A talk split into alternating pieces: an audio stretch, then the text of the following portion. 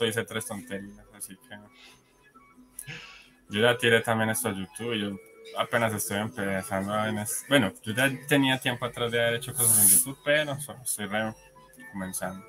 Todavía yo te conozco por el canal por un, algunos videos que subiste, por ejemplo, sobre Bojack Horseman, sobre Ricky Morton y sobre el Joker en específico, lo hice un tiempo después de que salió la película y tu canal al principio era un poco más esporádico, como había un tiempo, cierto tiempo entre video y video, asumo por tus ocupaciones. Ah, mi sobrinita aquí tiene un poco de tos. Y luego empezaste un poco ya más seguido, como cuando tu canal empezó a crecer. Eh, el objetivo era llevar algo de reflexión sobre salud mental. Pues sé que la pregunta parece muy obvia, pero el objetivo al principio era... Ha habido muchos objetivos. Eh, ha habido como mucho... Ha ido... Cambiando. Eh, sí, he sido un poco veleta, ¿no? En, este sentido, pero el objetivo al principio era más implantar una especie de espíritu crítico. Luego, digamos que eh, fui más sobre todo en la línea de la psicología, ¿no? Intentar aplicar cierto espíritu crítico a través de la cultura popular y aprovechando ciertos conocimientos de psicología y a medida que se ha ido desarrollando el canal eh, se ha ido, ha ido mutando más en algo, un espíritu crítico más filosófico, también con cierto bagaje psicológico, pero sobre todo filosófico e historiográfico. Al menos de últimas, ya te digo, esto irá mutando a lo largo del tiempo. O sea que tu perspectiva es una reflexión filosófica sobre los temas que aborda la psicología contemporánea. Es lo que te digo, que ya de últimas me he desligado un poco. A ver, es que esto, esto es, es un poco complicado, ¿vale? Porque, quiero decir, es complicado en el sentido de qué hace, qué es la psicología. Entonces, la psicología, pues es una, supuestamente, resumiéndolo muchísimo, ¿no? Es como el estudio de la psique humana, ¿no? Del pensamiento humano y cómo esto, eh, cómo nos desarrollamos en sociedad, cómo, ¿no? Algo así como eso, es el estudio de la mente humana, ¿vale?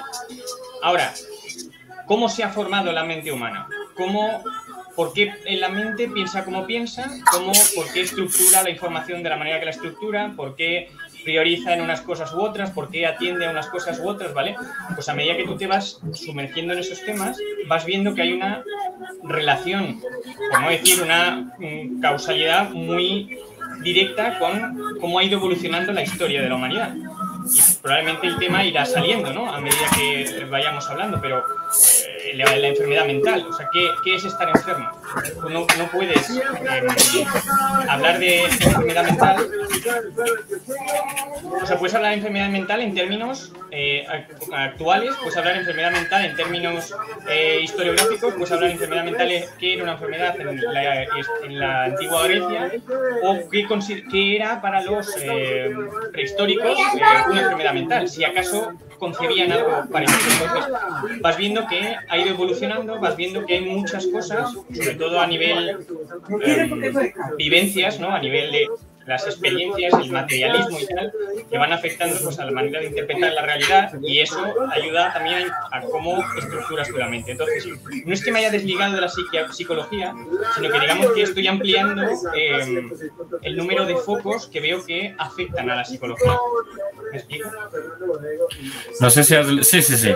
no sé si has leído a un autor estadounidense llamado Thomas Sachs, que él es muy crítico con toda la doctrina psiquiátrica y con el psicoanálisis y en general con la, con la práctica psicológica, porque yo ahora estaba releyendo el primer capítulo de, de su libro sobre la, la, esquizofrenia, que es como una historia de la esquizofrenia desde finales del siglo XIX a, a lo largo de, todo el siglo XX, de cómo se constituyó y cómo él hace algo similar a lo de Foucault, ¿cierto? Cómo se instituyó como... Mm, una herramienta para ejercer poder y control sobre individuos que están alterando de alguna forma el orden social. Pero obviamente la, la paradoja de todo esto es, no, no, hay una definición epistemológica que permita delimitar la enfermedad, una enfermedad tan terrible como la esquizofrenia o la melancolía, como la consideraban los griegos, pero sabemos que hay gente que está enferma, o sea, de la, de la cabeza. Entonces, esa, también abordas esa discusión, ¿cierto? O sea, de dónde empieza lo biológico y dónde empieza lo social y cómo una cosa interviene en lo otro. porque también ha sido crítico con el, no creo que desde el mismo nombre de que te hagas llamar Mr. Prosat, que tengo entendido es el medicamento psiquiátrico más popular del mundo y se venden millones de pastillas y la... Y ahora se, da, se, se receta animales. ¿Se receta animales? Se receta animales. O sea, es, ah. eh, bueno, en fin, un, apunte, ¿no? A, hasta qué punto llega el tema de la psiquiatrización, esta de las enfermedades y todo eso. No sé si recuerdas un episodio de Los Simpsons, ya que nos gusta tanto usar la cultura popular como excusa para hablar, que darle receta en Ritalin, que es parodia de un medicamento real. Sí, sí, sí. sí. De hecho, existe, me parece que existe como tal el nombre, incluso. Ritalin. Sí, me parece que o era muy, un medicamento casi idéntico en el nombre, pero efectivamente es para potenciar el, intelecto y la atención y tal y pascual. Sí, es como, yo recuerdo una profesora en el colegio nos, nos decía que nosotros éramos como Goku, pues ella no sabía quién era Goku, simplemente decía como un muñeco chinos y que cuando expulsaban toda su energía y la lanzan hacia todas partes y que debíamos concentrarla como un rayo láser. Y ese capítulo de los Simpsons, eh, el objetivo es que Bar se concentre pero termina en un episodio psicótico, o sea, paranoico, eh, pero al mismo tiempo los Simpsons hacen una reflexión sobre que él termina descubriendo verdades sobre la sociedad de, vigilancia en medio de su psicosis y de su locura. Entonces no sé qué, si quisieras hablar un poco de eso, de Ricky. A ver, es, es em, o sea, el capítulo ese es muy interesante y mola, o sea, está muy bien porque plantea muchos de los problemas que, que a día de hoy... Em, ofrece la psicofarmacología, ¿no? Y también incluso la psicología y todo lo que eh, hay circundante a estos temas. El primer tema es eh, qué es estar enfermo, ¿no? Básicamente, pues a ver, eh, partemos de una base de, pues mm, vamos a suponer, ¿vale? Sin entrar si es cierto o no, vamos a suponer que existe una, una disfunción orgánica que te hace ser hiperactivo, ¿vale? Hay una movida en la cabeza que está desregulada y entonces pues tú eres una persona que necesita sobreestimulación constante. Entonces, eh, X persona, X eh, farmacia crea un producto que hace que esa persona se relaje. Pero claro, no es suficiente. O sea, no es suficiente en el sentido, es una, a lo mejor hay 10 personas de un millón que necesitan ese producto. Entonces, la farmacéutica, como ha gastado mucho dinero en crear ese producto, lo que hace es, a ver, ¿y, qué más, ¿y dónde más podríamos usar este producto? Y entonces, en vez de usarlo en, en personas con una disfunción orgánica o con una verdadera mm, patología o con unos verdaderos síntomas patológicos que, que realmente te, te, hacen muy jodida la vida, dicen, ¿por qué no utilizarlo en personas que no están tan jodidas, pero que quizás también se beneficien? Y entonces ahí entra Bart, ¿no? Cuando empieza el discurso este de eh, no, es que se distrae mucho, tal, esto es TDA, o trastorno de déficit de atención, o tiene hiperactividad y tal, ¿no? Y entonces ahí está la línea, en plan, que es uno, de los vídeos que hago, es eso, ¿dónde, ¿dónde está la línea entre cuando algo se le debería llamar enfermedad y cuando algo pues se le debería llamar simplemente, eh, pues bueno, conductas poco útiles, ¿no? Entonces ahí entra el, el, caso, no, no, pues esto le va a venir muy bien a su hijo, ¿le va a venir muy bien? Pues bueno, Sí, y no. Es decir, ¿va mejor y con, la con, con, el fármaco? Mejora. Efectivamente, el, el, foco es ese. Luego, ¿cuáles son las consecuencias de dar a una persona que en principio no, es, no, no tiene una patología real, no tiene una enfermedad como tal real, un fármaco que le puede mejorar? Pues son esas, ¿no? Puede derivar en mm, consecuencias, por ejemplo, eh, psicóticas, ¿vale? también puede derivar eh, las más cotidianas, por ejemplo, los fármacos estos que se dan con, a la gente que no tiene TDA, ¿no? pero que, que las toma. ¿no? Por ejemplo, pues le dan jaquecas muy, muy grandes, tiene problemas de insomnio, tiene problemas de, eh, a la hora de alimenticios, ¿no? y también puede darse pues, mm, temas conspiranoicos y tal. O sea, se, se, sabe bien en el prospecto, tú lo lees y pone ideación suicida, o sea, una retaíla de síntomas secundarios alucinantes. Entonces, de nuevo te lo vuelvo a presentar, ¿no? Como los defectos que puede producir darle a una persona un fármaco que realmente no necesita. Ahora, ¿cuándo? ¿Dónde está la...? a mí el tema importante para mí no es tanto si lo necesita o no, porque claro, de ahí se pueden derivar muchas cosas. Es decir, cuántas cosas a día de hoy no necesitamos, pero sí consumimos y se han convertido no tanto en una necesidad real, pero en, en una muleta ya crónica. Por ejemplo, las gafas. ¿no? ¿Cuánta gente a día de hoy necesita realmente gafas? ¿Me explico? No sé si, entonces, tú, por ejemplo, las necesitas realmente, ¿por qué las...? Por, yo, hay un libro muy interesante de Adolf Huxley, no, imagino que sabes quién es. Sí, él es. E, ese hombre era ciego, literalmente se quedó ciego, veía eh, llegó un momento en el que mm, veía un pequeño foco de luz por uno de sus ojos, ¿vale? Y entonces empezó a estudiar, no que se quería quedar ciego, y empezó a estudiar el tema de la visión. Y hubo, dio con ciertos oftalmólogos que le empezaron a decir que todo lo que se había construido alrededor de la oftalmología era mentira. Es decir, que todo el tema de las gafas, que todo el tema de... Bueno, en fin. Y el tío, al final, a partir de este oculista y a partir de ciertos ejercicios y terapia, recuperó la visión. ¿Vale? Entonces, y esto está, en principio, digamos que cito a esta persona porque es un poco ajeno al tema de las conspiraciones o a beneficiarse económicamente de ese tipo de... Era un intelectual rico que te cagas y no tiene ningún interés en favorecer a una corriente o a otra, ni dinero, ni nada. O sea, entonces, si ese hombre cita un ejemplo como ese y además fehaciente en el que se sabe que él recuperó la vista, pues es un, es un signo más de que hay muchas cosas a día de hoy que asumimos como normales, como por ejemplo las gafas, y hay métodos a lo mejor para recuperar la vista que no se promueven. A lo mejor llevan un poco de esfuerzo, que a lo mejor llevan tal, pero bueno, ¿qué vende más? ¿Unos ejercicios o unas gafas? ¿Qué da más dinero?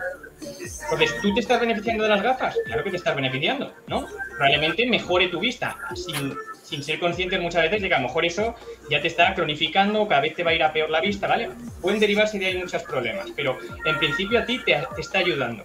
Pues la píldora, ¿vale? A es lo mismo. Es decir, tú te puedes estar tomando esa pastilla y a lo mejor te está perjudicando en cierto sentido, pero en otros muchos te está ayudando. ¿Debe esa persona tomarse la pastilla o no debe? ¿Dónde, pones la línea? Pues ahí entramos en qué es lo que, o sea, ya ni siquiera es si la necesitas o no, ya es em, ¿Qué significa empezar a consumir esa pastilla? Y es, pues eso, crearte una necesidad. Es algo que, digamos que es lo que yo discuto, ¿no? O intento instalar en la gente, que no es tanto si tú estás enfermo o no, que no es tanto que si te mediques o no, no es tanto si esto es bueno o es malo, sino sé consciente de que a partir de aquí es muy probable que ya no puedas bajar, que a partir de aquí ya no dejes de tomarte este fármaco, que a partir de aquí ya no te quites nunca las gafas, que a partir de aquí ya nunca eh, yo qué sé, eh, como, todo, ¿no? Pues eh, lo de la hiperestimulación o lo de, yo qué sé, lo del sexo, ¿no? Que esto también se puede ver, por ejemplo, en el tema del sexo, ¿no? Cuando empiezas a usar ciertos lubricantes que dan mayor placer, ¿no? Pues un momento en el que pruebas ese tipo de cosas, ya es muy difícil no querer meter siempre el lubricante. ¿Se me entiende? Ya es crear necesidades.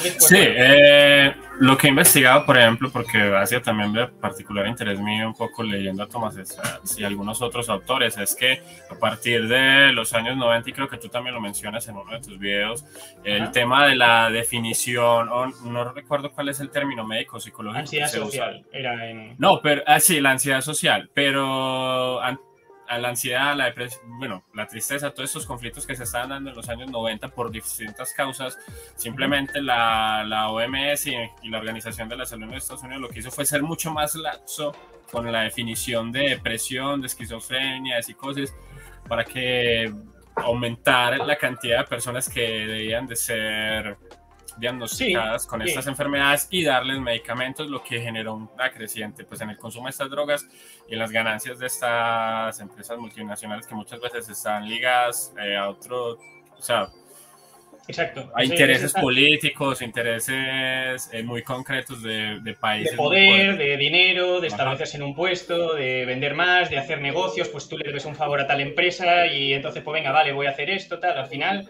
hay un intrincado ahí de, de pues eso, de, cosas, ¿no? Que terminan en esto. Y asumo, que, pues, asumo que has consultado también sobre el fentanilo y la crisis de los opioides en los Estados Unidos, que se aleja de lo psiquiátrico pero que opera de la misma, con el mismo método y es eh, diagnosticarle a personas que tienen un dolor, hey, toma fentanilo y terminan toda una vida adictos a, a uno que, básicamente es heroína más potente, más refinada. Y están los casos de artistas famosos que básicamente fallecieron consumiendo eso. Eh, hay una, una, cantante americana, no recuerdo el nombre, que murió. Está em, Prince, Lil Peep, son como los casos más famosos y más recientes, que fueron al médico por un dolor y el médico le recetó fentanilo, se volvieron adictos al fentanilo y por no asumir el, el y eso es otra cosa que quiero agregar a tu reflexión. ¿Qué tal si si hay un problema y por usar una pastilla para paliar el problema huimos de la verdadera razón de ese problema y de esa de esa patología, que creo que es también lo que subyace a todo esto, es decir, asumir las consecuencias de ciertas prácticas y de ciertos comportamientos sociales, eh, huir de ellos y recetar simplemente pastillas, ¿cierto? Recetar simplemente droga. Y yo creo que retomar el ejemplo de Bar, o sea, hasta qué punto Bar, su conducta, podría hallar un método desde el arte o el deporte o de otra cosa que le permiten causar esa rebeldía, esa violencia, sin tener que ser medicado, sin tener que ser regañado, disciplinado. Y voy a traer un, un ejemplo un poco escabroso, pero los autores de la masacre de Columbine, por ejemplo, hacían cine y programación en computadoras. Y la pregunta que yo me hago es, si hubiesen tenido a alguien que los enfocara hacia ese camino, o sea, o sea hubiésemos podido evitar una masacre, o sea, hubiésemos, si hubiesen tenido a alguien que dijese, hey chicos, miren, eh, podemos programar este videojuego, porque la, la, educación es simplemente enseñar, pero no llevarlo a una verdadera práctica, una verdadera exploración estética de eso. Porque ellos tenían problemas afectivos que millones de jóvenes tienen en este momento en el mundo, de relación con las mujeres, de, tenían miedo de quedarse sin trabajo a la salida de, del colegio, tenían miedo de un montón de cosas, de asumirse pero ese mismo miedo lo han tenido millones de chicos. De hecho, eh, hay una canción que se hizo muy popular, inspirada precisamente en la masacre, que es Pomper on Kids, de Foster the People. No sé si lo estoy pronunciando bien. porque no, me, no me suena, pero vamos, me lo creo. Eh, hay una canción, tiene 700 millones de reproducciones en YouTube y habla de esa masacre. Solamente que la gente se la toma. Eh, seguro la, hasta las baila en una fiesta. Seguramente. Pero la cosa es que uno de los chicos de la banda sufría de, de, acoso y de bullying en el colegio. Entonces yo siempre lo uso como ejemplo. O sea, cómo este chico en el arte encontró una forma de sublimar o de llevar eso a esa violencia que estaba recibiendo y esa rabia hacia algo que no implica la destrucción de otros seres humanos y su propia destrucción. En cambio, estos chicos terminaron autodestruyéndose y destruyendo a otros en ese proceso. Entonces, no sé qué reflexión hay. Y tomando como ejemplo a Bar, porque es, o sea, realmente Bar las cosas que hace, o sea, Bar no lesiona a nadie, Bar no acosa, no violenta físicamente a nadie, sino que hace cosas que simplemente como que ah, generan caos, que hacen y muchas veces ni siquiera se plantea como, hey, este chico no está dando un mensaje, sino que, hey, ya, deténgalo. Eh, que se quede quieto. Eh, esto es como, como todo, ¿no? O sea, ¿dónde está? a ver, ¿qué, ¿qué, es violencia? ¿no? Esto es una, una, una, palabra que está a día de hoy pues muy, muy de moda, ¿no? En, en, en un sentido social y, y, y de todo, ¿no? Eh, entonces, dices, Bar no, no, por ejemplo, no abusa de nadie, ¿no? No es como Nelson, ¿no? Que va pegando por ahí a la gente.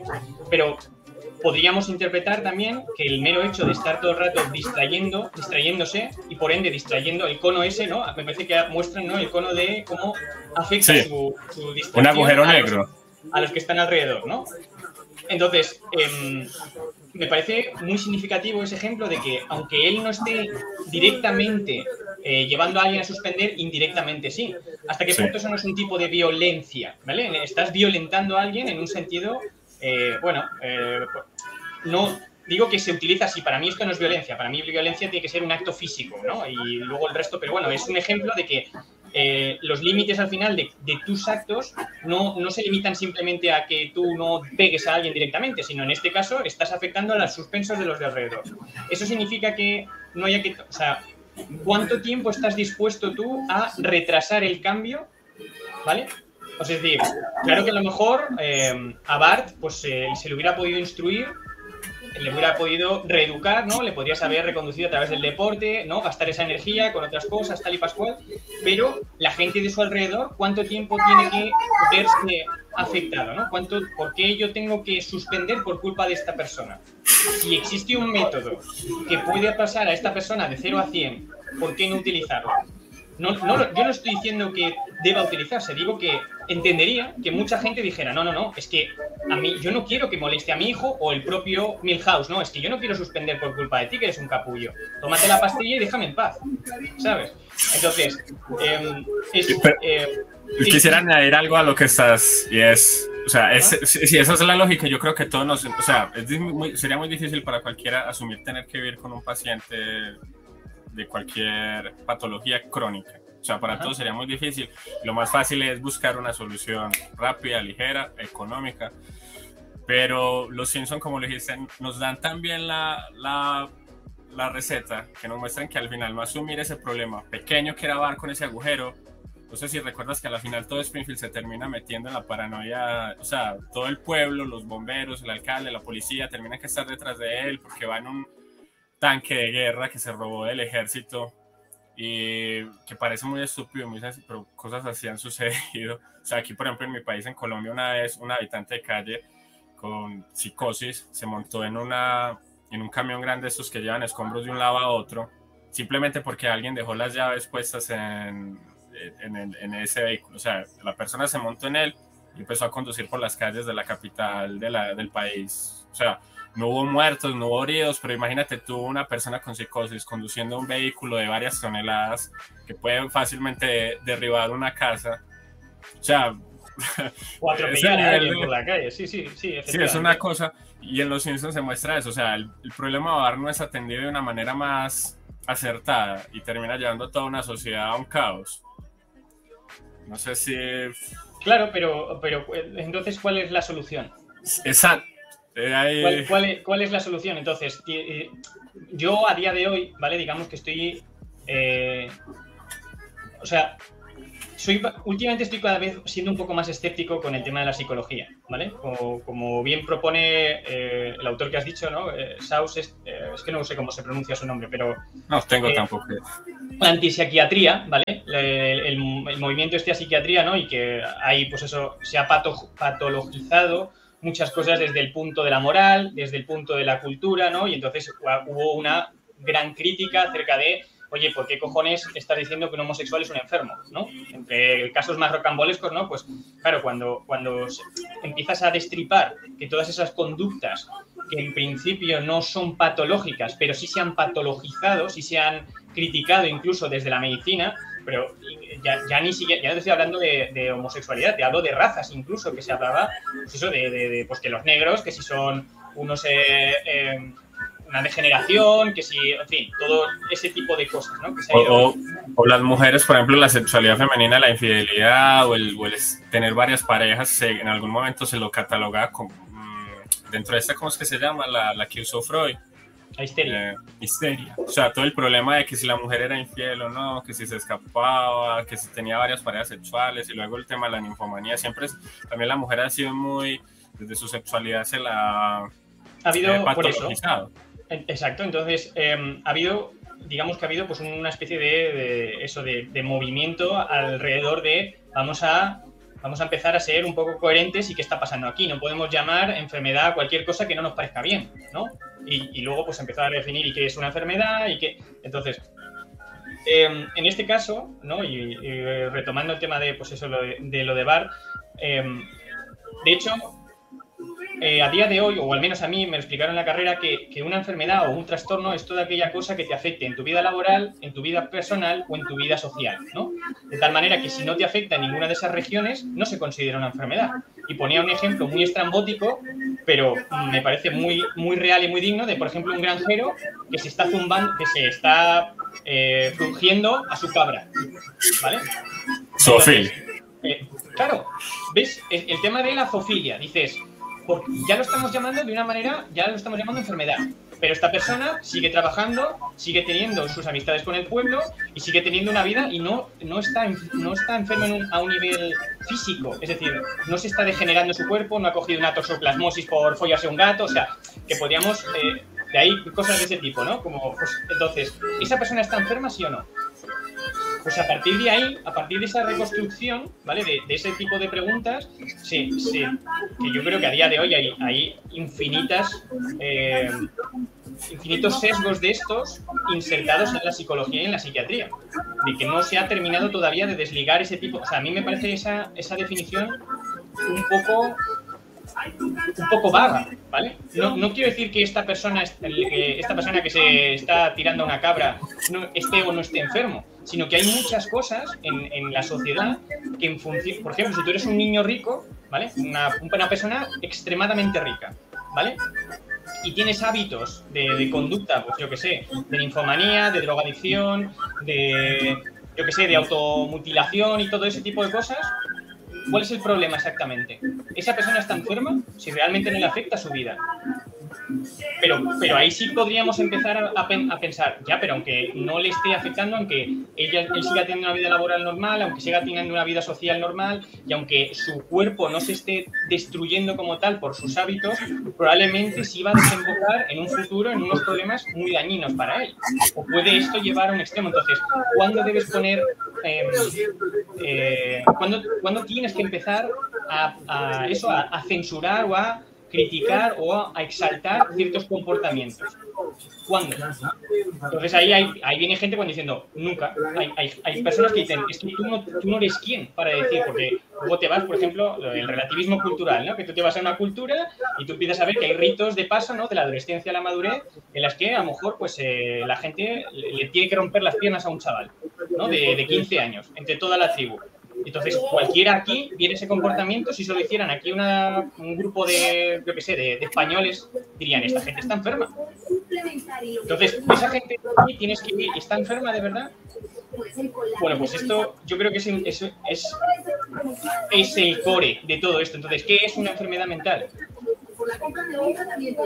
Ahí es donde llega la gente, donde llega la psiquiatría pura y te dice, pues solo podemos hablar de enfermedad mental cuando haya un verdadero trastorno orgánico, cuando realmente las pautas estas, eh, estas, ahí que de nuevo volvemos a lo mismo, ¿no? Cuando algo, una, por ejemplo, los receptores de serotonina, de dopamina, ¿no? Que están detrás de muchos de los trastornos a día de hoy psicológicos, ¿no?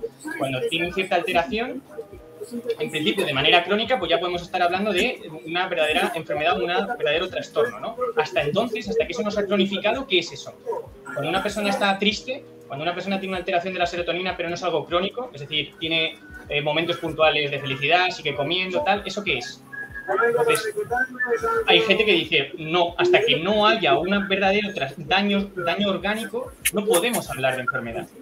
Quisiera, eh, como señalar dos cosas, y creo que esto se va complejizando cada vez más. Una es, Bar es un agujero para sus, sus compañeros, pero Homero es un agujero para, o sea, para Bar, porque o sea, la, la, la, responsabilidad de las conductas autodestructivas de Homero, su desatención, el, el, poco escaso afecto que le da. De hecho, hay un meme que es muy usado en, en internet que es que Homero, hay un episodio muy antiguo de Los Simpsons en el que Homero se va a suicidar. Eh, bueno, hay dos: uno en el que se va a suicidar y otro en el que va a escapar de la casa y los va a dejar para ir a buscar un trabajo y cobrar una identidad.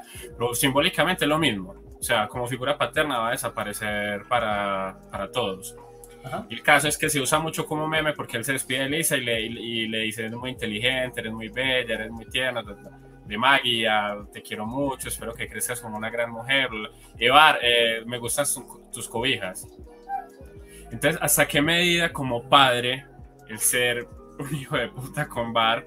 O sea, ¿es realmente culpa de Bar? ¿Hasta qué parte es su propia responsabilidad teniendo en cuenta que él fue el que lo tuvo sin, o sea, como un error? Porque todo el tiempo en los insos se recalca que Bar es un error, que sí. es un hijo no querido, mm, que no es deseado, que realmente no recibe afecto, que no recibe atención y en qué medida su propia familia es un agujero para él y él se convierte en un agujero para otros.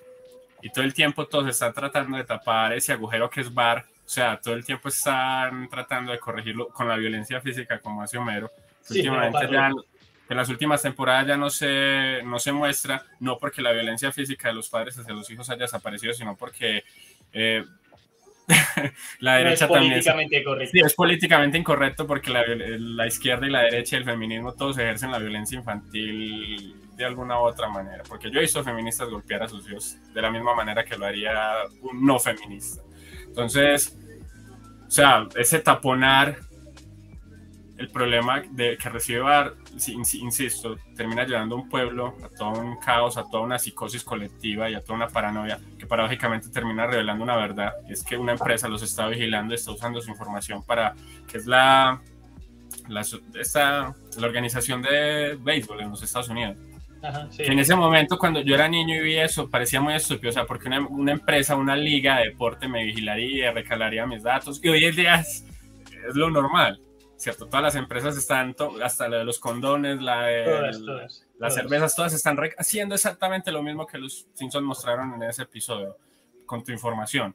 Y quisiera anudarlo a otro, y es, eh, Thomas esa, defiende ese punto de vista de solamente es enfermedad si es biológico. Lo que está en la cabeza y en el lenguaje no es enfermedad pero hay una película de Stanley Kubrick, eh, eh, La chaqueta metálica, que hay un tipo gordo, calvo, que entra muy feliz al ejército porque quiere, por su propia voluntad, y el tipo, el tipo que lo tiene que entrenar, el comandante, capitán o la mierda que sea, lo, lo golpea, lo tortura, lo sofoca, abusa físicamente de él al punto de casi matarlo, y en un punto este tipo entra en una psicosis e intenta matar a su, lo que sea, su superior, pero termina pegándose un tiro él mismo entonces, ¿hasta qué me, o sea, hasta qué me a negar que lo, lo, lo, cultural y el lenguaje te puede enfermar? Causa también más enfermedad, ¿cierto? Hasta qué medida una mujer que es golpeada por su esposo y trata de puta, está enfermando físicamente, o sea, lo, lo, psicológico la está enfermando físicamente, deteriorando su salud física. Hasta qué punto un niño que está siendo abusado físicamente por su padre está enfermando, o sea, estaba perfectamente bien, no había ningún desbalance en él, pero el lenguaje y el abuso verbal y físico lo terminó enfermando. Entonces, hmm. es, o sea, es demasiado complicada y demasiado... A ver, este es el... Em, básicamente de aquí se deriva eh, probablemente el, uno de los dilemas más importantes por el que está pasando nuestra sociedad. Sí, básicamente es eso. ¿Hasta qué punto se puede considerar la violencia verbal como un tipo de violencia? Hasta qué punto esto se debe criminalizar. Y detrás de esto pues, se derivan unos temas, unas, cuestiones filosóficas de la hostia eh, y, temas burocráticos también que te cagas. O sea, hay un extenso debate sobre esto, ¿vale? Entonces, lo que es un hecho, y eso no es incuestionable, es que eh, la cultura entendida como la cultura, la sociedad, la familia, las instituciones sociales y, la manera de interpretar eh, el mundo, ¿no? En fin, todo ese, tipo de, eh, de ideas que, vamos absorbiendo pueden desembocar en una conducta patológica. Y eso es innegable. Es decir, eh, que la sociedad nos enferma es un hecho. Y eso no se puede cuestionar, ya sea la sociedad, ya sea una familia, ya sea X persona. ¿Vale? Entonces, ¿eso cómo se puede combatir? ¿no? Por ejemplo, ¿no? los, estudios así más recientes, ¿no? Acerca de, desde 1980 hasta el 2020 ha aumentado eh, los casos de, de, suicidio, me parece que se han multiplicado como por, no sé, en el 1800, 1980 había como unos 1.600 suicidios, ¿vale? En Estados Unidos. En el 2020, unos casi 4.000. ¿vale? Entonces, ha habido un aumento, claro, a ver, a esto hay que añadir el tema de eh, la población, ¿no? También ha aumentado la población. Esto estoy hablando de datos en España, ¿vale? Em, claro, esto es importante. ¿Por qué lo hablo de la población? Porque podría, podría decirse, no, es que han aumentado, vamos a imaginar que en vez de a 4.000 ha aumentado a, yo qué sé, de 1.600 a 2.000 y la población ha aumentado de 37 millones a 47 millones. Por lo, ahí se podría desprender. Entonces el suicidio se ha reducido porcentualmente. Porcentaje cada vez menos gente, pero en este caso no. En este caso ha aumentado un 25% la población, pero los suicidios han aumentado casi un 60%. ¿vale? Entonces ahí hay algo. Hay algo, un factor social que está aumentando el número de suicidios. ¿Qué es? Y entonces empiezas a investigar y qué son, qué causas provocan que la gente se suicide, ¿no? Eh, analizas, ¿no? El individuo ese y dices, pues esta persona se, tenía un estatus socioeconómico X, tenía eh, una familia X, iba a tal barrio, iba a tal colegio, ¿no? Y empiezas a encontrar ciertos patrones. Entonces, esos patrones, pues a día de hoy se sabe, en principio, ¿vale? Se dice que el patrón más importante o la, la causa que más eh, llevaba al suicidio era la falta económica, ¿vale? La falta de dinero. en contra de lo que se suele pensar que es los trastornos mentales. Es decir, hay gente, hay más gente que se suicida por problemas económicos que por problemas depresivos. Eso no quiere decir que los depresivos no se suiciden, ¿vale? Pero eso está detrás. Es decir, y ahora, lo de. Esto también es muy importante, es decir, la gente se suicida porque no tiene dinero, ¿no? Un treinta y pico por ciento era de los que se suicidaban.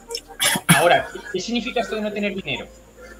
¿Cómo que no tienes dinero? O sea, ¿cuánta gente.? De, qué, esto es, este es la raíz para mí del problema, ¿no? De cómo la sociedad te puede llegar a enfermar. ¿Cuánta gente, yo qué sé, hace 200 o 100 años no tenía dinero o tenía unas circunstancias de vida mucho peores de lo que lo tenían estas personas que se terminaron suicidando? Quisiera eh, poner algo y es, eh, yo vivo en Colombia, ¿cierto? Un país Latinoamérica. En la región en la que yo vivo se llama Antioquia. Y en esta región, la mayoría de los casos de suicidio en hombres, bueno, la mayoría de los casos de suicidio son en hombres y la mayoría de los casos de suicidio en hombres son, se dan después de ser eh, abandonados por su pareja sentimental, ¿cierto? Esa es en, España es la aquí, segunda razón. pero aquí es la principal, pero económicamente estamos mucho peor que ustedes, aunque, aunque, tiene, aunque hay muchos factores, no solamente por ser un país tercermundista, eso podríamos estar mucho mejor, porque somos una región en la que hay un, se mueven millones, pero hay muchos factores que hacen que haya una gran pobreza. Pero en un país pobre, en una región pobre, la principal causa de suicidio en hombres es esa. El desamor el, el desamor. Pero está muy ligado al machismo, hay mucha violencia cultural, es una forma de violencia, no deja de ser una forma de, violentar a esa mujer porque es quitarle el derecho a que haga su vida con otra persona. Pero, y es también una sociedad que guarda mucho respeto hacia la figura materna, pero este tipo, y también hay mucha violencia sobre la mujer. O sea, es eh, ambas cosas. Entonces, como que no puedo eh, esto en el psicoanálisis lo llaman, de, y más allá de las cosas que hay que criticarle al psicoanálisis, cuando él recuerdo que haber leído algo de que el psicótico daba el pasaje al acto para tratar de mantener su mundo en orden. Es decir, o me suicido o cometo un acto criminal para darle un orden al mundo en el momento de profunda angustia. Y eso, eso sucede mucho aquí. A pesar, es, y los factores económicos se dejan a un lado, los factores económicos están más ligados a criminalidad, ¿cierto? A voy robo o un acto delictivo porque estoy en condiciones eh, muy pésimas. Entonces aquí sea la cultura es como no hay que matarse por estar pobre, sino que hay que hacer dinero, hacer dinero y eso se, pero esos conflictos se desencadenan en otras toman otras vertientes. Entonces quise, quise señalar eso para ver cómo un mismo, o sea, lo económico sigue ahí subyaciendo. Es, es, un, es, un, grandísimo ejemplo precisamente de esto, de cómo incluso las diferencias eh, culturales pueden em, cambiar por completo el, el, por qué puede llegar una persona a suicidarse. Y, y no, claro, y esto, esto es interesantísimo, por ejemplo, a lo largo de la historia, es decir, ¿por qué se suicidaba antes la gente? El suicidio lleva existiendo desde que el, de que el, tiempo es tiempo. De hecho, existe hasta en animales. Que hay, hay mucha controversia de si realmente es suicidio o no, que si, tal, pero hay, hay casos registrados que luego yo no lo he visto, ¿vale? Yo no he visto a ningún animal suicidarse. Yo he visto conductas suicidas, ¿vale? Que no es lo mismo. Por ejemplo, y esto está bastante registrado, ¿no? Eh, las, las, aves, ¿no? Las aves, hay muchas aves, gran parte de las aves son monógamas. Entonces, cuando se les muere la pareja, ¿vale? Empiezan eh, a, se dice, ¿no? Está registrado que muchas empiezan a tener un comportamiento depresivo, ¿vale? como todo, ¿vale? La depresión es una es antropologizar eh, la conducta animal, ¿vale? No, no, tampoco hay que irse de la mano. Pero sí que es verdad que comen menos, eh, salen menos del nido, huyen menos de los depredadores, cosas que son como muy raras, ¿no? En un bajón en el sistema nervioso. Sí, hay, hay algo, ¿no? Hay, hay una una deformación o una, una distimia, ¿no? una, una, especie de eso, de, menos interés por los, las pulsiones biológicas básicas, ¿no? Al final, eso desistes de ser cazado, te importa una mierda comer, o sea, cosas que es, están hiperrelacionadas con lo que le pasa a un ser humano cuando en principio realmente tiene depresión, que no quiere moverse de la cama, que no quiere comer, que no quiere, ¿vale? Entonces hay una... Eso es a lo que me refiero con ciertas conductas no suicidas, pero que tienden al suicidio si se mantienen de manera crónica. Yo he visto en, mi propia, en una autopista, a un pájaro atropellado, ¿vale? Y al lado, su pareja, bueno, entiendo yo, entendía que yo era su pareja, pasando los coches por encima y el pájaro no se movía, de al lado de su pareja muerta. Eso no, eso no es normal. Es decir, no es normal, no, ahí hay una base, ¿no? Hay, hay algo. No, no, no sabemos exactamente por qué, ¿no? Podríamos especular, pero yo no sé las causas. Entonces, se entiende que el suicidio lleva instalado en, la, en el ser humano y en los seres vivos desde hace mucho tiempo. Ahora, ¿qué es lo que luego hay unas causas culturales que han hecho que la gente pues tienda a suicidarse. Algo que, por ejemplo, el honor. El concepto de honor y el suicidio durante mucho tiempo estaba muy unido. Es decir, cuando una persona sentía que su honor estaba mancillado por causas X, pues por ejemplo, habías, habías mirado la, eh, esto en, Japón, ¿vale? Eh, habías mirado a la mujer del emperador. Y entonces alguien te había visto mirar a la mujer del emperador y alguien te acusaba. Entonces, por honor, la persona se suicidaba, se hacía el araquiri. Entonces tú dices, ¿y eso le ha llevado al suicidio? ¿Qué, es eso? ¿Qué es exactamente? ¿Esa persona está enferma? ¿Por qué ha llevado? Pues eso, hay una causa cultural brutal, ¿no? Que te lleva a suicidarte. El causas económicas, ¿no? A día de hoy, hay, hay, aquí en España, pues hay unas causas económicas de, en el por ejemplo, esto de las causas económicas, es que no es exactamente lo mismo, ¿no? Pero, ¿sabes cuál es el país con mayor tasa de suicidio del planeta? En este momento. Groenlandia. ¿Vale? Que tiene un alto nivel de vida. Tiene, eh, en, España, ponte, son como, me parece que es 27 personas, no, sé si entre, ponle 20, ¿vale? Ponle que son 20 personas por cada 100.000, ¿vale?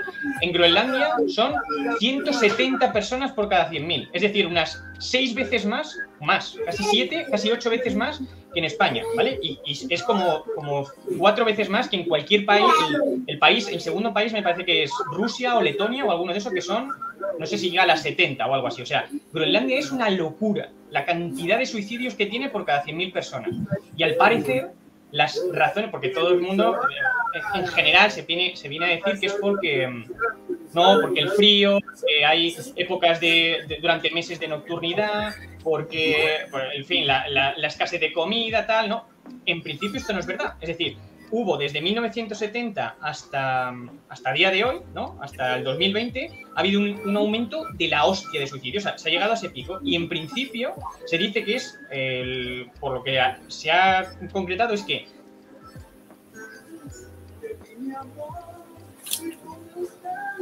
Ah, se cortó. Bueno, yo voy a hablar aquí y a mover los brazos mientras Mr. Prosar recupera su conexión.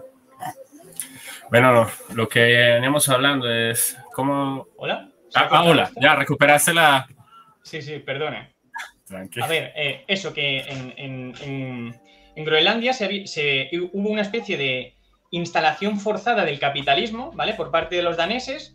Entonces, eh, hasta el 1900, digamos que hasta el siglo XX, la población inuit esta, pues vivía básicamente de la caza y poco más, ¿no? Y entonces eh, la población danesa, en un, basado en, esas, eh, en ese progreso cultural y esas mierdas que hubo durante el siglo XX mm, a pincho y siglo casi, casi han llegado hasta el XXI, eh, no, vamos a mejoraros la vida, vamos a mejorar la calidad. Esto a partir de ahora, todo esto va a ser totalmente diferente. Y entonces cogieron a las poblaciones inuit, las metieron en ciudades, les empezaron a dar el servicio, el, el ¿cómo se dice? El, el estado de bienestar, ¿no? Le implantaron a la fuerza el estado de bienestar, dándole seguridad social, eh, trabajos eh, con, industria y tal y pascual. Y a partir de ahí, por lo que se ve, pues ha habido una, eh, una como una especie de, ¿cómo se diría? Bueno, el, término este, ¿no? Una alienación, ¿no? Es decir, esa gente ha empezado a perder su signo, ¿no? Su signo de identidad. Ellos eran cazadores, les importaba una mierda la industria, les importaba una mierda el dinero, les importaba una mierda vivir en unas paredes de hormigón y de repente se empezaron a instalar ciertas conductas que para ellos eran totalmente ajenas, les empezaron a instalar ciertas ideas que para ellos eran totalmente ajenas, del tipo, para ser feliz tienes que tener dinero, tal. Claro, todo eso empezó a chocar y a, raíz de eso, y bueno, y otras muchas más cosas, pues ha empezado a provocar que muchas personas de, de esas ciudades terminen suicidándose. Es decir, ahí no conoces a nadie que no conozca a alguien que se haya suicidado. Entonces, está claro que hay elementos culturales y hay... Eh, problemas sistémicos que llevan a la población a enfermar hasta un grado que incluso te, deshaces de tu... O sea, prefieres morirte a intentar enfrentarte al sistema o intentar seguir viviendo. Eso es una... A mí me parece algo... Igual que tampoco creo que haya que... Me parece que se ha dignificado demasiado la vida. O sea, dignificar... Es decir, creo que es legítimo que una persona quiera suicidarse. ¿Vale? Entienden, en términos racionales, o sea, en términos, mira, estoy hasta los huevos, a mí esto no me gusta, tal no sé qué, pues acabó. No, hay gente que puede llegar a, la, una especie de conclusión racional de que me quiero suicidar. Y esto era habitual en el Imperio Romano y hasta hace relativamente poco tiempo se veía normal que alguien se quisiera suicidar. Esto se empezó pues, a partir de la Iglesia Católica, tal, muchas mierdas, ¿no? Se empezaron a crear estigmas acerca del suicidio, pero era relativamente normal que se quisiera suicidar. Otra cosa es qué te lleva a ti suicidarte. Si es un espíritu racional o si es un desánimo con la vida o es una, un, sufrimiento constante que no puedes desprenderte y que encima no es culpa tuya. Y esto es una de las críticas, por ejemplo, al capitalismo. ¿vale? Que el capitalismo se ha entendido, mucha gente, o el liberalismo y tal, ¿no? Mucha gente entiende como que eh, no, no existe otra opción, ¿no? De tipo económica, ¿no? De desarrollo económico, es decir, a día de hoy, o el capitalismo es lo único que saca a las sociedades adelante en base a, va acumulando, en base a la competencia, pues la gente va mejorando, la tecnología, tal, no sé qué, ¿no? Pero todo eso va instalando ideas de que el que no tiene capital es un fracaso para el sistema. Entonces, si tú vas instalando esa idea en la sociedad, al final esa persona se... Bueno, esto es complejísimo, pero en definitiva hay unos elementos culturales, incluso familiares, que al final se derivan en la familia y la familia al final los hijos y tal, que terminan introduciendo ideas muy muy patológicas en la mente, ¿vale? Muy, muy negativas, hasta el punto de que pues, te causan depresión, te causan ansiedad. Entonces, ¿cómo se... todo esto ha venido de... Eh, ¿Hay causas eh, ajenas a ti que pueden llevarte a enfermar? Exacto, hay causas que no son orgánicas que pueden literalmente hacerte estar enfermo. Totalmente de acuerdo. ¿Cómo se arregla eso? Yendo uno por uno tratando a la persona, no lo sé, yo no lo veo tan claro. Efectivamente, quizás la, la psicofarmacología, digamos que pretende eso, es decir, en vez de arreglar el sistema, lo que hace es poner parches a los defectos que provoca. Pero claro, eh, eh, son como, como se suele decir, que me gustaba como lo decía una persona, eh, me gustó como lo planteaba una persona en el chat, son como los, los, los, efectos secundarios del progreso, ¿no? Como decir, es, es o sea, si quieres mejorar, tiene que haber una especie de capitalismo y competencia. Y por el camino, aunque se maten miles de decenas de personas, bueno, es en pos del el progreso. Pues vaya progreso. A lo mejor, a lo mejor no hay que progresar tanto ¿Sabes? No lo sé. Eh, otra pregunta que cabría que hacer es, cuando surge todo esto, ¿hasta qué medida no solamente hay un lucro económico, sino un lucro político con el estar enfermos? Por ejemplo, última, en los últimos años, aunque yo solo vine a leer sobre ese término este año, sobre los incels, o sea, esos hombres que tienen, creo que se hizo popular por la película de Batman, en la que The Riddler, pues el, el villano de la película, que paradójicamente también termina destapando toda la sociedad y la corrupción de, de, la ciudad. Eh, o sea, el, el, tipo eh, se, se, le encasilló como incel, ¿cierto? Como un tipo que no podía acceder al afecto femenino por sus condiciones psicológicas, físicas, económicas, X razones, sí. Pero cuando uno se fija eh, sistemáticamente los casos de, de, este tipo de hombres en, en, Estados Unidos, de ataques cuando cometen masacres o actos de terrorismo o, de acoso o cualquier acto de violencia, sistemáticamente su correlación es con partidos de derecha.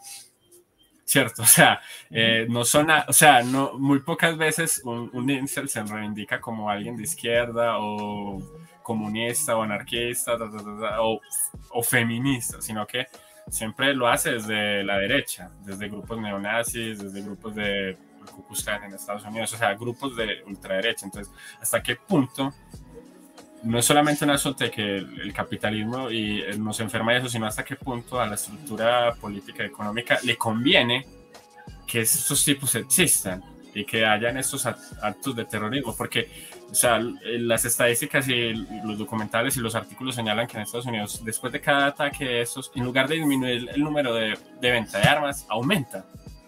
Y el presupuesto del Estado hacia eh, proyectos de financiación y todo eso para que estas armas sigan, aumenta. Y, y la financiación hacia la policía y la compra de armas hacia la policía aumenta pero, pero no suceden, o sea, las condiciones sociales y económicas que aumentan esa violencia, que tiene que ver con una violencia de género, con una violencia machista, con una, están siendo usadas como un motor social y están siendo, no sé cuál sería la expresión para que todos entiendan, como si tienes un pincho, sabes que hay un animal y lo, molestas y lo molestas y lo molestas permanentemente, le quitas su comida, su alimento, lo aíslas, es, es, inevitable que ese animal se convierta en un animal violento. Y estos casos aislados de violencia y todos estos hombres que parecen ser producto simplemente de una baja autoestima o de, de no saber entender a las mujeres o a, los hombres, a los demás, pero en realidad hay toda una, em, ¿cómo decirlo?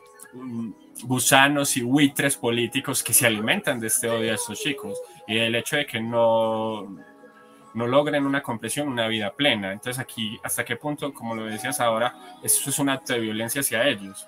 O sea, adoctrinarlos y mantenerlos en una conducta de odio que les hace daño a ellos y que le hace daño a la sociedad. Pero creo que esto no es... La pregunta para mí es... Es muy general. ¿quién, ¿quién, es adoctrina? O sea, ¿quién, cómo, o sea, ¿quién se beneficia? No, no, no quién se beneficia, sino eh, cómo, por qué esas personas llegan a, ser. Esas conclusiones. No, eh, los incel, ¿no? Un incel, ¿no? ¿Por qué, por qué un incel. ¿Qué ha pasado? No, no, no. Ah. Es que están llamando mi atención por acá. Tranquilo, no pasa nada. ¿Por qué un incel llega a ese punto? ¿Por qué un incel llega a ser incel, no? ¿Qué, ¿Hay una ideología detrás que le ha llevado a ser incel o el la propia comunidad eh, se ha ido encontrando y ha ido em, creando una ideología propia? No sé si repito la pregunta. Eh, creo, sí, era un poco, no, no, era tanto una pregunta, sino como una reflexión y ya aparte de ahí que me decías, pero creo que sucede esas dos cosas. O sea, si tenemos en cuenta que el incel se estructura sobre el machismo, o sea, la cultura ya es machista. Entonces, en ese sentido, ya hay un, un, caldo de cultivo para que surja el incel. Pero luego se generan unas exigencias desde la cultura del capitalismo muy altas. De, tiene que ser, tiene que follárselas a todos, tiene que tener un auto deportivo, tiene que tener a los 20 años ya tiene que tener una mansión, tiene que ser como ese gran cantante, ese gran deportista, que son sinceramente ridículas. O sea, esas son cosas que, que pueden lograr muy pocos ¿cierto? Lo mismo, y las mismas exigencias eh, para las mujeres de que tienen que ser extremadamente bellas, o sea, son exigencias sociales que muy pocas personas pueden cumplir y que traen muchas consecuencias y muchos problemas eh, intentando llegar a ellas, pero eh, son capitalizadas políticamente por grupos de poder, o, al menos para mí es parte, no es, no es la única causa y no es el único a raíz del problema. No, no, que hay grupos de poder que capitalizan ese problema y que adoctrinan a través de libros, a través de, de, series de televisión que reproducen eso de manera subliminal, lo hay. Sí, sí, sí, eso es así. Pero la, para mí la, la o sea, esos, quiero decir, ese, esas personas, los incel en sí mismos, son como, considero, creo que son como un, un Em, una parte pequeña de la población, ¿no? Al final, ni siquiera, y ni siquiera una parte pequeña, es decir, aunque, aunque pueda haber un gran número de personas en ese tipo de circunstancias, aquellas que terminan realmente mm, con, conductas eh, patológicas o con conductas tóxicas, realmente también es aún más pequeño. Entonces, ahí sí que es verdad que ese tipo de casos luego son muy. Eh, son carne de, venta, ¿no? De, pues eso, de fomentar miedo, de meter, de adoctrinar, pero ellos no, ellos son digamos que son una. Eh, son eso, lo que tú has dicho. hay buitres que aprovechan ese tipo de casos, pero ellos simplemente pues, son esos pequeños defectos eh, del sistema, igual que pueden serlo, pues eh, yo qué sé, igual que puede ser una persona que maltrata a su mujer. O sea, no, no hay una cultura a día de hoy que yo sepa de fomentar pegar a una mujer, pero sí que hay personas que pegan a sus mujeres. Igual que también hay una, no hay una cultura de, de mujeres. O sea, bueno, esto podríamos podría, ser, podría discutirse, ¿no? Pero no hay, eh, no hay una idea de odiar al hombre, pero sí que hay mujeres que odian a los hombres, ¿no? Hay personas que, han radicalizado hacia, hacia ese ala, ¿no? Entonces, esos son pequeños defectos de muchas ideologías mal llevadas o mal interpretadas o, o, bueno, con mucha mezcla de muchas cosas en ese punto concreto. Y eso es verdad que luego se utiliza ese, un feminicidio, una mujer ataca a un hombre, un eh, se tira, lía tiros en un instituto, ¿no? Entonces sirven de carne de cañón para criticar al bando contrario. Pero no creo que son esos defectos del sistema, pero esporádicos. Es decir, lo que había que. ¿No crees que sea algo estructural? Sí, creo que sea algo estructural. Lo que digo es que es un caso aislado. Para mí son casos aislados. Son, son situaciones aisladas, es decir, son pequeños gremios. A mí lo que me interesaría, o primero creo que habría que atacar él, es el core general, es decir, ¿qué, defecto más, ¿cuál es el defecto más importante de nuestro sistema? ¿Vale? Y luego, una vez se ataje ese, suponiendo que se ataje o, una vez explorado ese, luego vayamos a los extremos, ¿no? Que pues, eh, yo, no, sabría decirte, ¿vale? Habría que pensar cuál es realmente el verdadero problema de nuestra sociedad, ¿no? Quisiera... Quisiera darte un ejemplo. Eh, hace como un mes o dos meses, no recuerdo bien, hubo un pequeño revuelo en Internet porque eh, Google, un, un, investigador de Google eh, renunció a su cargo. Era como un jefe o algo así, el, en programación en inteligencia artificial.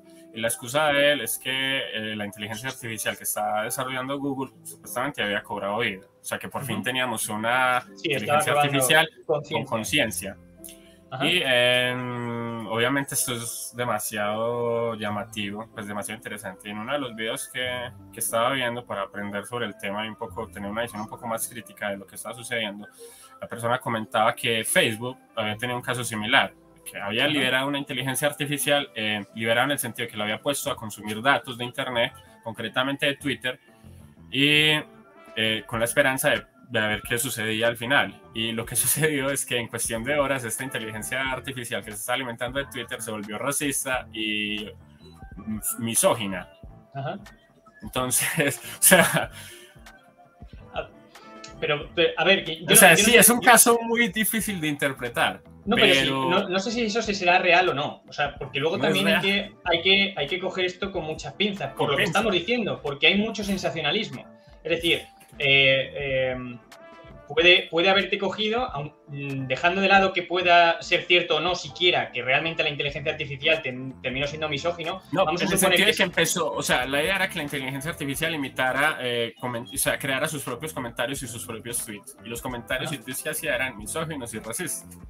Claro, pero, pero había que ver qué fuente de datos se le sugirió como referencia. O le dieron toda la fuente de datos de a Twitter. Eh, eh, a, partir, a partir de Twitter, ¿no? Empezó a generar eh, el conocimiento. Pues yo qué sé, puede ser, vete tú a O sea, no, lo que digo es que muchas veces este tipo de cosas está como muy sesgadas, ¿no? Intentan, se intenta vender un mensaje concreto de fíjate qué misógina es la sociedad o fíjate qué racista es la sociedad o tal. Y luego, además, suponiendo que, repito, suponiendo que sea cierto, que seguramente, no digo que no, también Twitter, Twitter realmente representa a la sociedad ya no digo la sociedad. O sea, eh, ¿qué, es Twitter? Cómo, la gente cómo se relaciona con Twitter? ¿Hasta qué punto eso es algo real? Porque tú en Twitter puedes decir las burradas más grandes del universo y luego estás con tu gente de alrededor. A lo mejor tú eres un homófobo eh, de la hostia en Twitter y luego estás, todos tus amigos son, son gays y, te llevas de puta madre con ellos y no tienes ningún problema. O sea, simplemente pues eh, te vas a los extremos, ¿no? Al final el anonimato pues es lo que tiene. Me gusta tu punto porque, o sea, recuerda que es demasiado difícil poner un límite epistemológico a todo eso. O sea, es demasiado difícil decir dónde empieza una cosa y dónde termina la otra. Y lo que ha señalado es cierto. O sea, porque se pueden tener esas conductas en ese mundo virtual y sin embargo la gente luego y tiene conductas contradictorias. Incluso ser un homosexual reprimido y, tira y destilar odio en, Twitter. Ah, y anda que no es habitual, ¿sabes? Anda que no es habitual. Ese tipo de cosas. Entonces, pues bueno, eh, realmente basar eh, y eso es el problema, y es que y eso para mí es una parte muy importante de, las patologías, de los prejuicios y de, en general de muchos de los problemas que se dan a día de hoy, que basamos nuestra realidad en, algo que no es la realidad. Es decir, basamos nuestras conclusiones en las noticias de YouTube, en Twitter, en tal, pero luego tú te relacionas con la gente y la gente no es eso.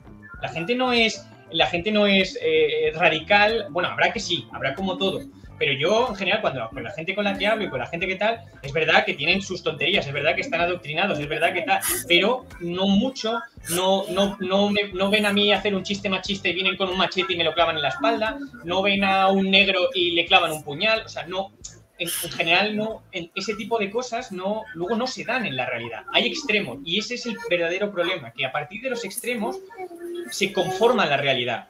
De hecho, retomando un poco el tema de las patologías y tal, eso es, probablemente lo que a mí más me preocupa del entorno en el que vivimos, porque estamos, esto lo digo en uno de los vídeos, pero me parece que es la, la piedra angular, debería ser la piedra angular de muchos de los estudios que se hacen a día de hoy de cómo la, las redes sociales están siendo nuestro verdadero entorno. ¿Hasta qué punto esa... Porque eso lo digo en uno de mis vídeos, ¿vale? Básicamente es, nosotros nos, creamos nuestra manera de pensar y, nos desarrollamos y creamos nuestra identidad, al menos había sido siempre así, en base a nuestro círculo de alrededor. ¿vale? nuestras, nuestros padres, nuestra familia, nuestros amigos, el colegio y como mucho el político de turno y el sacerdote de turno, ¿vale? Así había funcionado. Pero a día de hoy ya no. A día de hoy, gracias a las pantallas, tú estás, te relacionas más con un youtuber que con tu familia. Recibes más información de, Twitter que de, tu profesor. Entonces, todo eso es lo que está conformando la, mente de las personas. ¿vale? Un ejemplo muy claro de esto, ¿vale? que no es sin entrar en, en polémicas, porque, porque esto es muy polémico, ¿vale? Pero, es decir, el, el hecho de exponer, por ejemplo, eh, más eh, las enfermedades mentales, ¿vale? Si tú expones constantemente en televisión enfermedades mentales, es mucho más fácil, en principio, y por cómo se ha estudiado la mente y cómo se ha estudiado la sociología y cómo se ha estudiado en temas de antropología, pues en principio es mucho más fácil que ese tipo de conducta se dé en la, en la realidad. Es decir, si un ejemplo, ¿vale? Para que quizás se entienda mejor. ¿Tú crees que la gente se suicidaría si no supiera que te puedes suicidar? Es decir, imagínate que tú vives en una isla con 10 personas ¿vale? Sois los primeros habitantes de la Tierra. Nunca jamás nadie, ninguno de vosotros ha ido a hablar del suicidio. ¿Tú crees que la gente se ¿Tú crees que alguno de la isla se suicidaría? Lo más probable es que no. Pero, es difícil de saber porque no tenemos el dato concreto. Claro, pero a lo que va, digamos que en esto se basan los. este es el, Kahneman, ¿vale? Un, psicólogo que se llevó un premio Nobel, ¿vale? Que a mí me parece un pepino lo que descubrió, que es el Waisiati, ¿vale? What you see is, all there is. Que básicamente el ser humano no piensa, no decide ni en función de la racionalidad, ni en función de lo que le es más beneficioso, ni nada. Mm, decide en función de lo que es más habitual a su alrededor si es, si, si, es más habitual a tu alrededor, porque lo de el ejemplo, eso lo, pongo, lo digo en uno de mis vídeos, digo, ¿por, ¿por qué tantos hijos termina, terminaban querían ser lo que eran sus padres? Porque era lo que veían en su casa, ¿vale? Y porque, bueno, por otras razones, pero digamos que ¿por qué tanta gente su color favorito es el azul? Porque estás todo el puto día viendo el cielo, ¿vale? No es raro que a día de hoy el verde lima, que es un color así como muy tecnológico, muy tal, se esté poniendo tan de moda entre los chavales, o sea, que, todo tiene ahí una relación. Es decir, luego realmente la gente no se piensa que decide muchas cosas cuando realmente decide muy poco por no decir nada. Entonces, eh, si tú expones en la televisión enfermedades mentales, o, mejor dicho, si tú expones en, la televisión, por ejemplo, em, por ejemplo, un beso, ¿por qué tú, te, ¿por qué te das besos con las personas? ¿De dónde, ¿De dónde sale el beso? ¿Por qué, por qué un beso es, es un acto romántico? porque lo has visto a tu alrededor. Y tú expresas el amor y el romanticismo con un beso, porque así te lo ha demostrado la sociedad que debes expresar el romanticismo y el amor. Entonces, si tú en una, en una serie, por ejemplo, o en un, eh, en un, en un twitchero, o en un... Imagínate, ¿no? Eh, hay un youtuber aquí muy famoso, de Gref, ¿vale? O, no sé si te suena quién es de Gref. ¿Vale? Mm, la verdad. Bueno, es un, es un streamer famosísimo de videojuegos, ¿vale? Entonces, tú imagínate que eres un chaval de 10 años que está viendo a ese chaval, ¿no? Jugar. Y entonces este chico, pues cada vez que pierde, coge el mando y lo estampa contra el suelo. ¿Vale? Entonces, ¿qué está aprendiendo el chaval? Le están enseñando, le están explicando que cuando tú pierdes a un videojuego, lo normal es actuar de esa manera, tan irascible. Si, tú eso lo ves constantemente y además es una figura, un referente para ti, inevitablemente la próxima vez que tú juegues a un juego, ya sea por conductismo o ya sea por, por recordar eso que te llamó la atención y te hizo tanta gracia, actuarás de la misma manera que esa persona.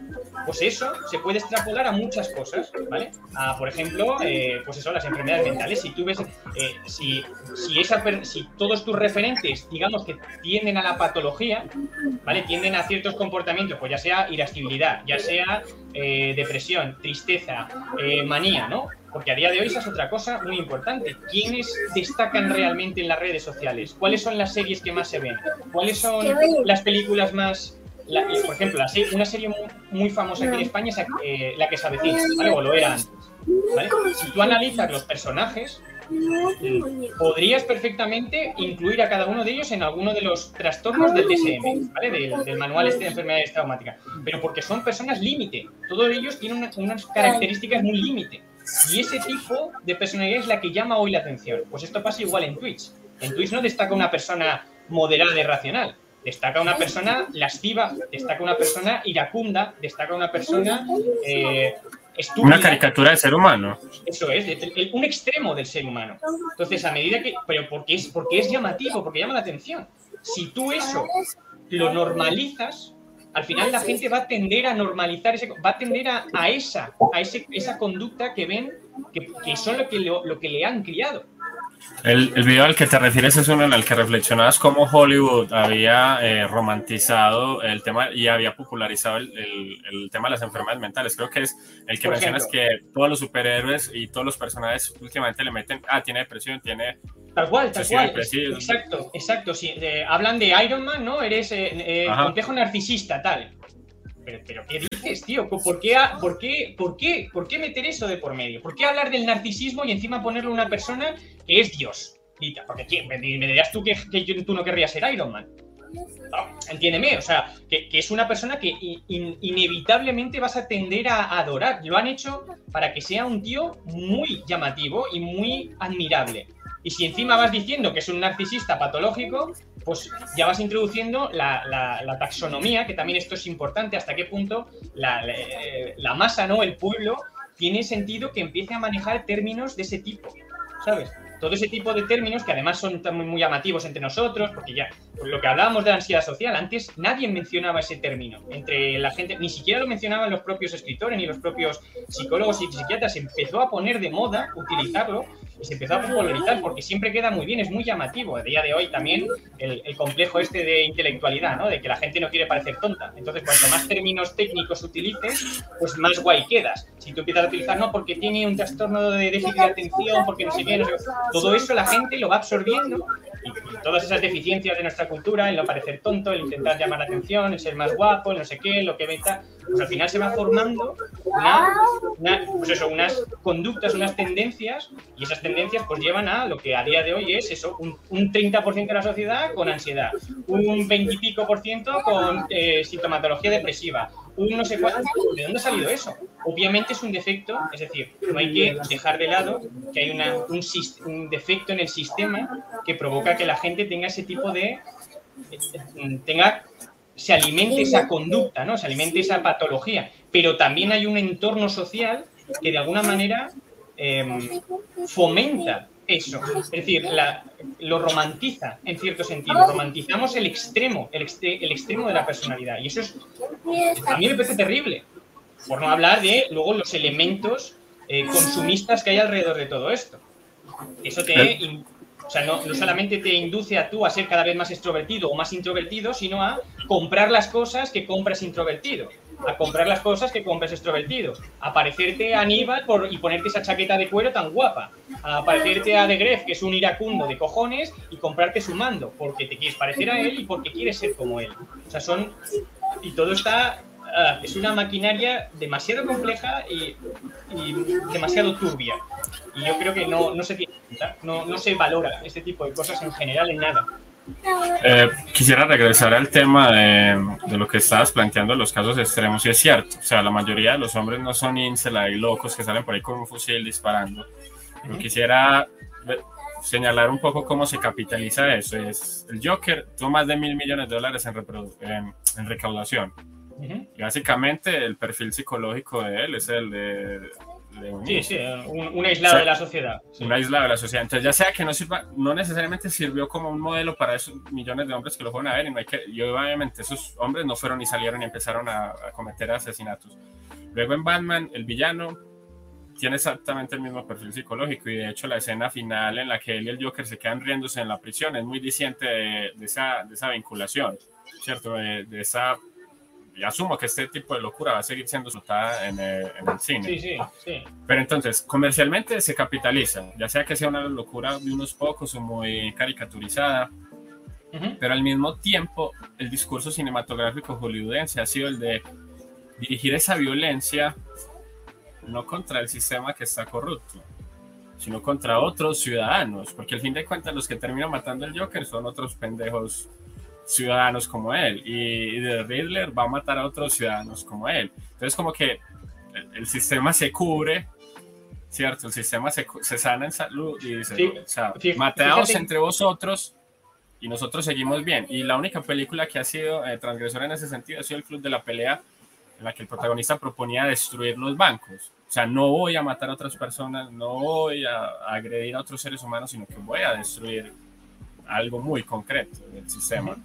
Y Hollywood eso lo ha desechado por completo. O sea, Hollywood nunca más retomó ese discurso de, destruir, nunca más volvió a tomar ese discurso. Hay una película por allá que se hizo popular, que salió después de la crisis financiera del 2008, en la que hay un tipo que organiza toda una masacre y empieza a asesinar eh, corredores de bolsa.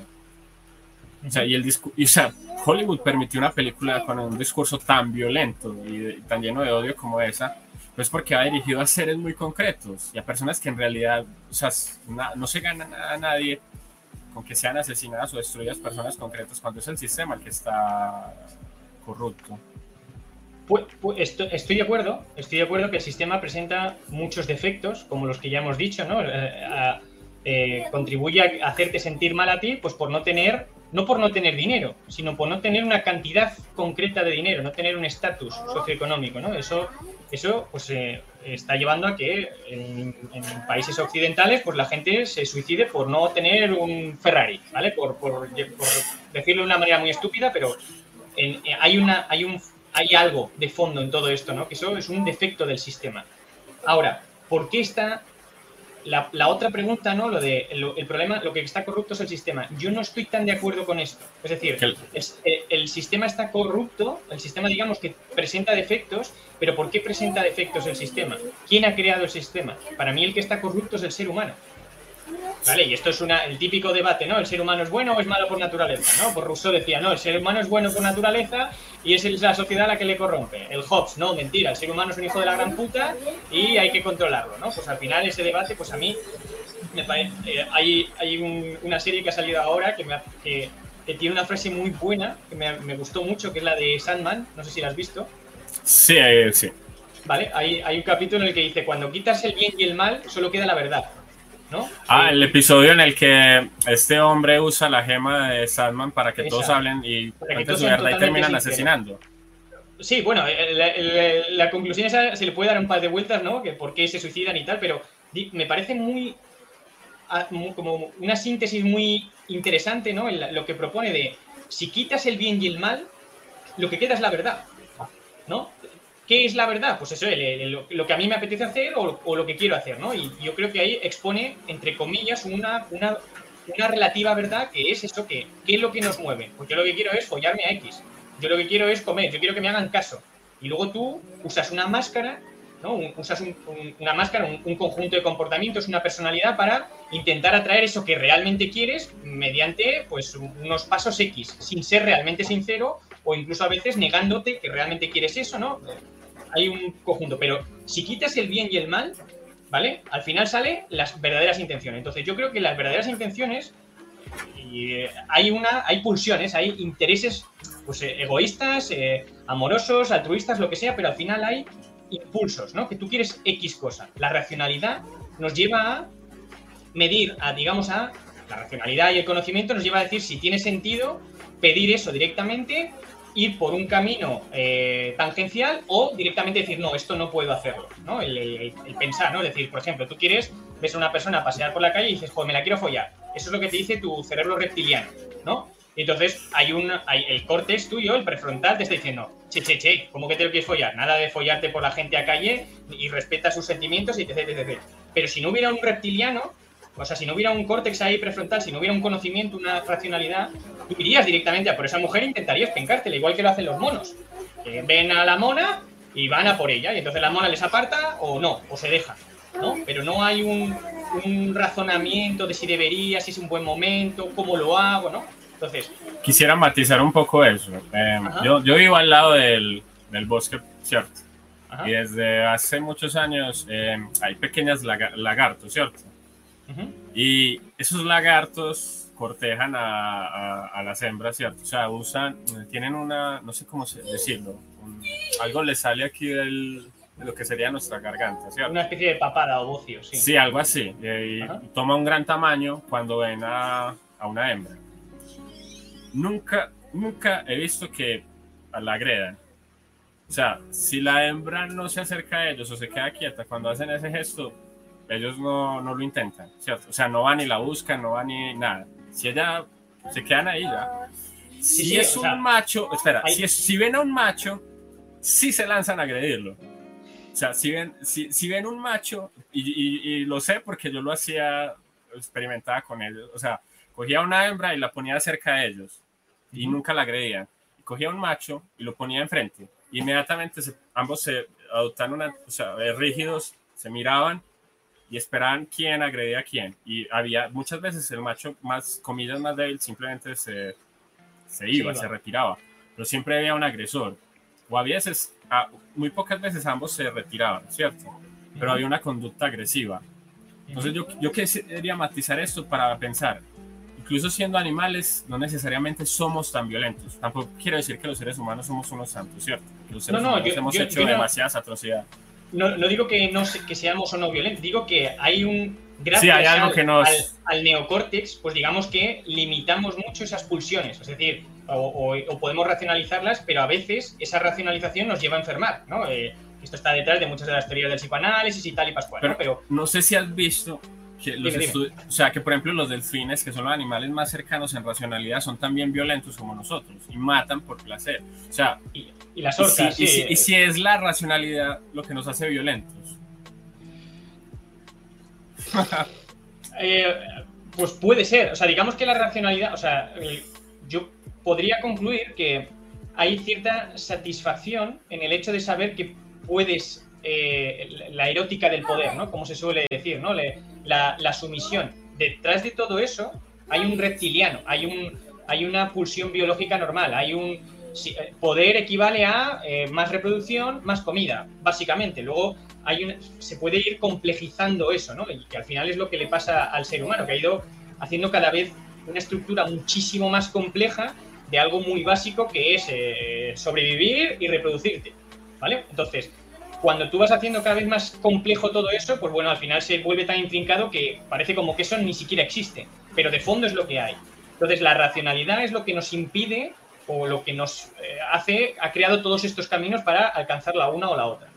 Lo que te quiero decir con esto es que todas esas em, conductas de alguna manera... A ver, pues esto ha salido por el tema de lo de las películas, ¿no?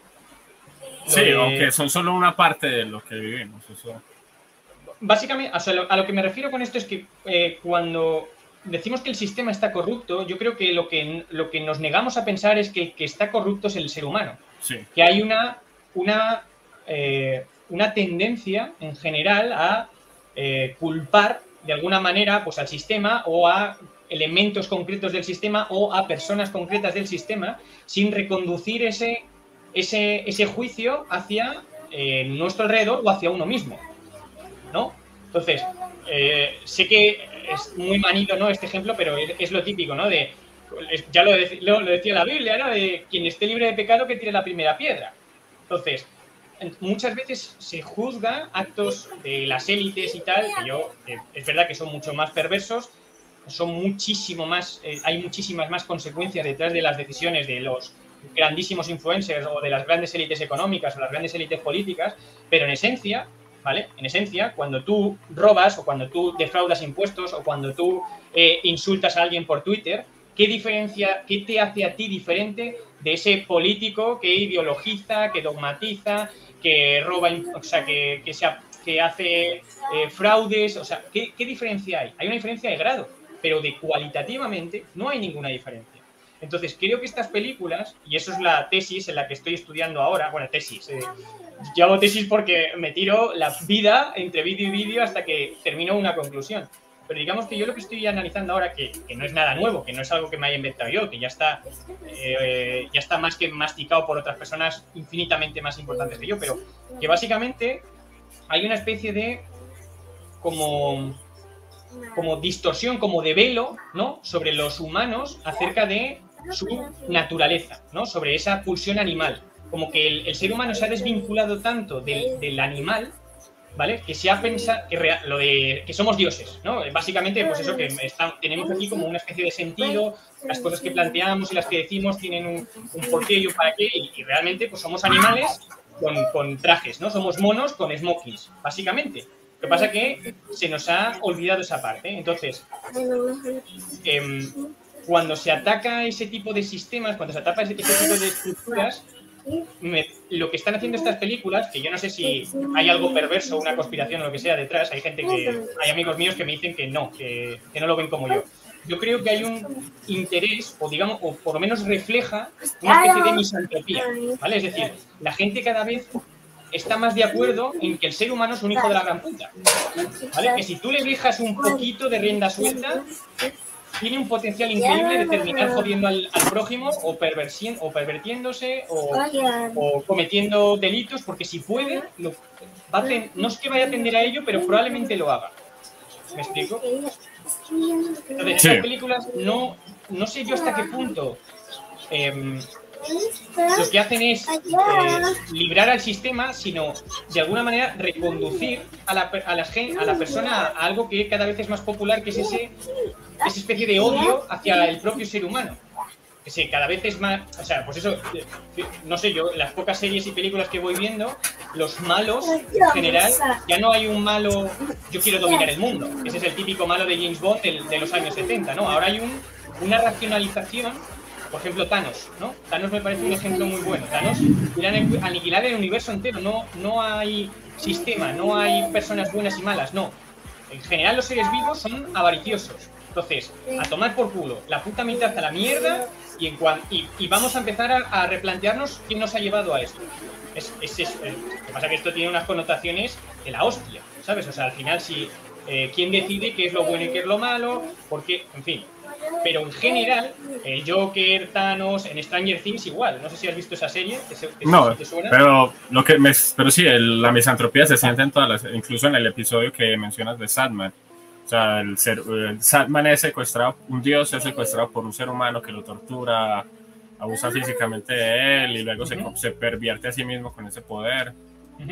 Incluso Sadman se, se cuestiona si los seres humanos valen la pena o no. Entonces, claro, eso yo creo que hay una por lo que estábamos diciendo, ¿no? Hasta qué punto el capitalismo eh, intenta eh, sacar, o sea, hasta qué punto las empresas intentan ganar dinero, o, o sea, al final, ¿qué es qué? Es decir, ¿qué, qué fomenta qué? La, gente odia al mundo y entonces los capitalistas se dan cuenta y crean contenido para que les atraiga, o, o gracias a que el, contenido que se crea eh, genera ese odio al mundo, la gente empieza a odiar al mundo. Yo creo que es más lo, segundo, o sea, lo primero, es decir, cada vez somos más conscientes de los atropellos que ha cometido la humanidad, ¿no? porque lo que está claro es el hecho de que pues, cada vez somos más sensibles, ¿no? Cada vez hay más eh, cultura de, la victimización, ¿no? De pues, los negros, las mujeres, eh, los eh, enfermos, ¿no? Como que cada vez se está intentando simpatizar más con, pues con esas minorías que han sido han podido ser o están siendo de alguna manera discriminadas. Entonces, a eso se le une también muchos descubrimientos sobre los políticos, sobre grandes eh, referentes, sobre grandes héroes, ¿no? Se está empezando a destripar, pues muchas de esas cosas que han dado forma a nuestra cultura, se está viendo que, pues eso, los entresijos, ¿no? Realmente qué movía a, yo sé, lo de típico, el típico ejemplo, ¿no? De George Washington, ¿no? Un referente de la libertad, de la tal, y tenía 45 esclavos en su mansión, ¿no?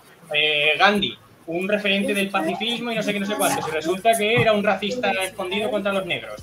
Eh, cosas de estas que cuanta más gente, cada vez más gente se está enterando de este tipo de, de entresijos personales y yo creo que está haciendo que una gran parte de la población esté cogiendo esa especie de manía en general, a, o sea, ese, ese desánimo ¿no? por, por, la sociedad y por la humanidad. Me explico. Entonces yo creo que eso es lo que de fondo denota ese, primero es que cada vez se utilicen más personajes con ese misantropía o con esa crítica a la humanidad en general y que cada vez más gente además se incline a ver a esos personajes como ídolos. ¿no? Eh, yo no sé cuántos vídeos hay de gente diciendo, no, yo eh, empatizo con Thanos. Tío, ¿cómo puedes empatizar con alguien que se quiere petar a la mitad de la humanidad? O sea, ¿esto cuándo se ha visto? En la historia de la humanidad, cuando ha habido alguien que, que, un genocida público y que además la gente haya dicho, es verdad. O sea, o sea esto tendría que pasar. Eso es, eso es algo inaudito. O sea, nunca había pasado. Ni siquiera, o sea, aun sabiendo que de esa mitad puedes estar tú incluido o incluso tus seres queridos. Y aún así dicen, pero sí, es lo que necesita el mundo. Eso es algo anecdótico. Yo creo que nunca jamás en la historia ha pasado algo como eso. Algún cínico, ¿no? Algún filósofo así enfermo también lo ha tenido, pero a nivel popular, a nivel social, que hay una corriente misantropo, misantropológica de esta, yo creo que no se había dado nunca. Y eso, eso es en lo que estoy ahora investigando a ver si eso es cierto o no y a ver si tiene sentido. Pero a mí me da la sensación de que va por ahí los tiros.